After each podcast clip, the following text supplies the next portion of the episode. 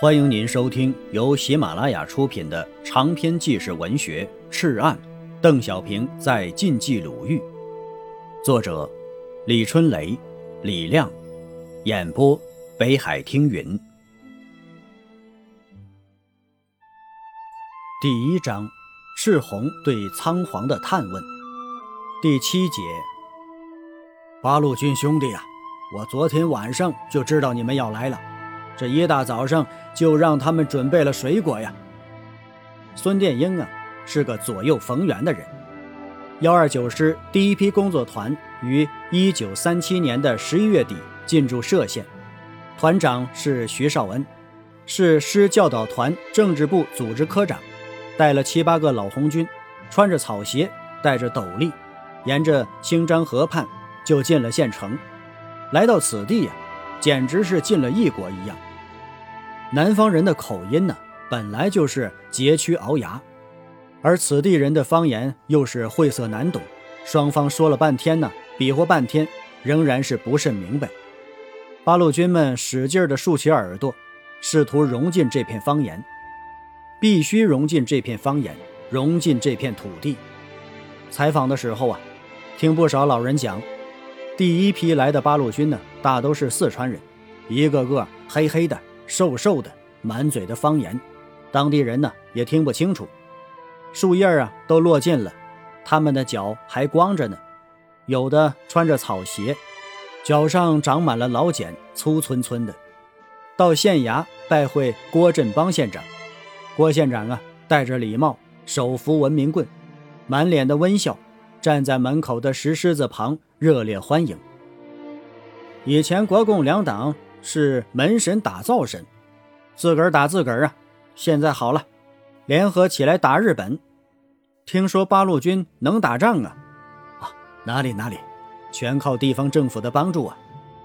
这双方啊，谁也听不准对方的方言。好在客气话都写在脸上了，看也能看得出来。午饭呢是在县衙进行的，郭县长请八路军吃了一顿本地的特色饭。用豆面、玉米面、榆树皮面掺和在一起，然后啊，在布满绿豆大小的圆孔的铁筛子上挤压，挤压成蚯蚓状，放进浓汤锅里啊，加佐料和黄豆芽、红萝卜、白萝卜一起煮熟，捞进碗里呀，再配上韭菜花、豆腐乳、青椒泥一起食用。好多年呢，没有这样的美味了。这几个八路军呢，吃的是浑身冒汗。心里边也热烘烘的。当天晚上呢，安排工作团住在南关的一个老财家，临时租用一家布店办公，费用由县府财政科负担。第二天呢，工作团由新五军副军长邢兆堂陪同，去武安县杨义镇拜访孙殿英。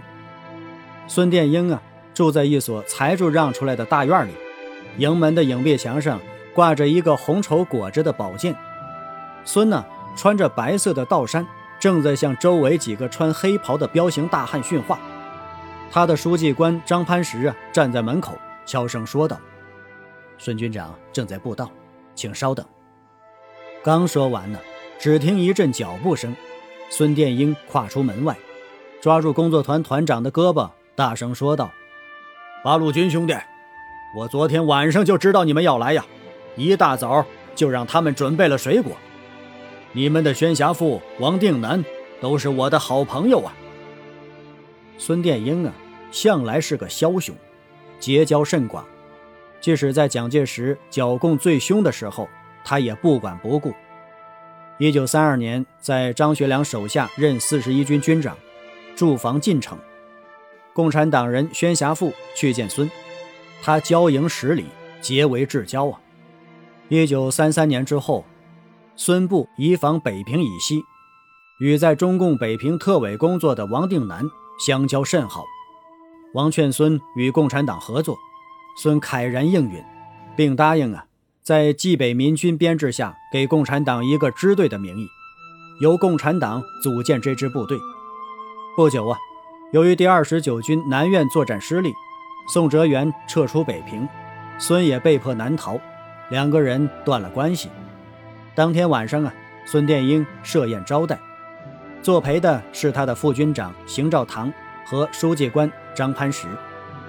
孙殿英啊，做梦也没有想到，他喊来作陪的两个人竟然都是共产党。副军长邢兆堂两年后担任了晋冀鲁豫边区的副议长，他最贴心的书记官张攀石本是共产党北方局的宣传部负责人。一九三一年被捕后，在保定监禁。日本攻破保定后啊。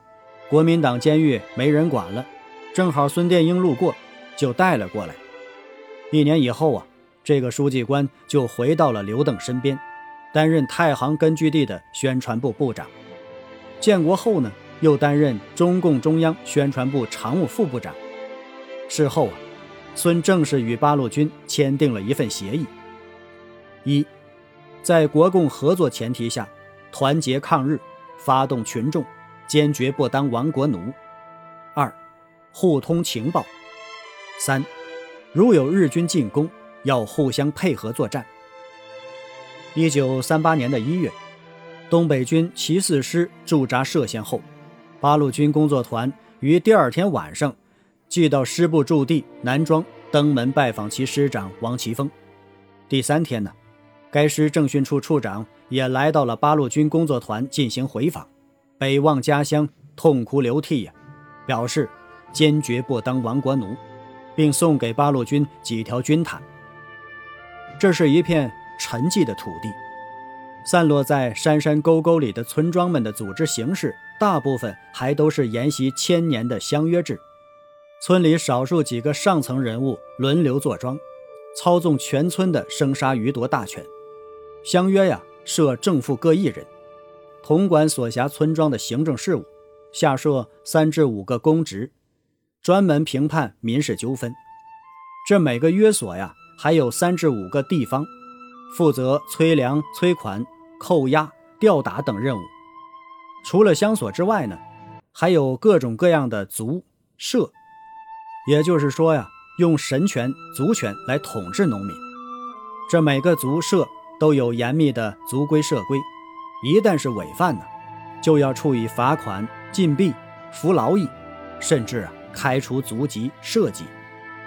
民国十一年呢，国民政府提倡推行保甲制，即用联保的方法把老百姓捆绑在一起，十家为一甲，设一甲长；十甲呀为一保，设一保长；十保呢为一联社，设一联保主任。这又是王安石变法时的保甲法。仍是传统的统治形式。村里边呢是土房，小街是石板路，村外边啊是满山的野柿树，黑黑的树干，黄黄的叶子，显示着大山的宽敞和贫寒。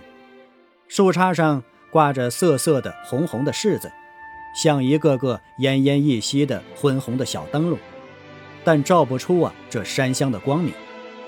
在无尽的大山皱褶里。在传统的柿树下、蕉树下、核桃树下，是山民们饥寒的生活。砰砰两声，刘家庄村东头冯树田家的门响了。这是一个雨天，蒙蒙的细雨啊，把这山村阴的是湿漉漉的。山民们不能上山干活了，都猫在家里，或者编筐子、搓麻绳、劈荆柴。刚住进村公所的几位八路军工作队员呢？第一次上门开展工作，谁啊？有人答应了。哦，老乡，我是八路军工作团的。新任工作团的团长马丽在门外说道。吱呀一声，这门开了，露出一个头。冯树田呢，看见门外站着几个人，头上的大斗笠挡着雨，枯瘦的脸，这脸上还有疤呢，火烧过似的。他有点害怕了。最近这世道乱呢，闹日本，闹土匪，村子里边前几天被绑走一个人，后来给撕票了，是不是这帮人干的呀？把他吓得两条腿直打颤。想到这里呀，冯树田支支吾吾着，突然呢，猛地撤回头，关上门，回头跳过墙往邻居家里跑了。这一边跑啊，一边拼命的大喊。土匪来了！土匪来了！啊！土匪来了！打土匪呀！土匪来了！土匪来了！这全村的锣都响了，全村的狗也叫了。山民们拿着猎枪、毛子枪，冲进了街里，把几个所谓的土匪团团围住。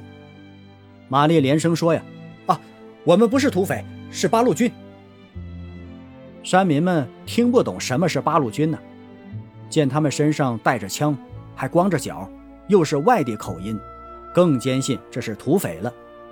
大刀举了起来，毛子枪顶到了身上。正在这时啊。连保长刘老磊跑了过来，赶紧帮着解围呀。山民们每天忙忙的，家里都租种着几亩山地，有的呀在山那边，每天赶着毛驴，早早的顶着星星出门，黑黑的扛着月亮回家。谁有心思听这些南蛮子们讲话呀？况且呀，他们讲的都是梦里话，减租减息，我们没有地。都是东家的佃户，多少年的契约呀，都按了手印了，能减下来吗？明年东家收回土地，我们全家喝西北风去呀！你们八路军都是外地和尚，一抬脚走了，我们可是走不了啊！这东家可是能惹的，谁敢出这个头闹减租啊？往后第一个倒霉的呀，肯定就是他了。亲爱的听友，本集播讲完毕，感谢您的收听。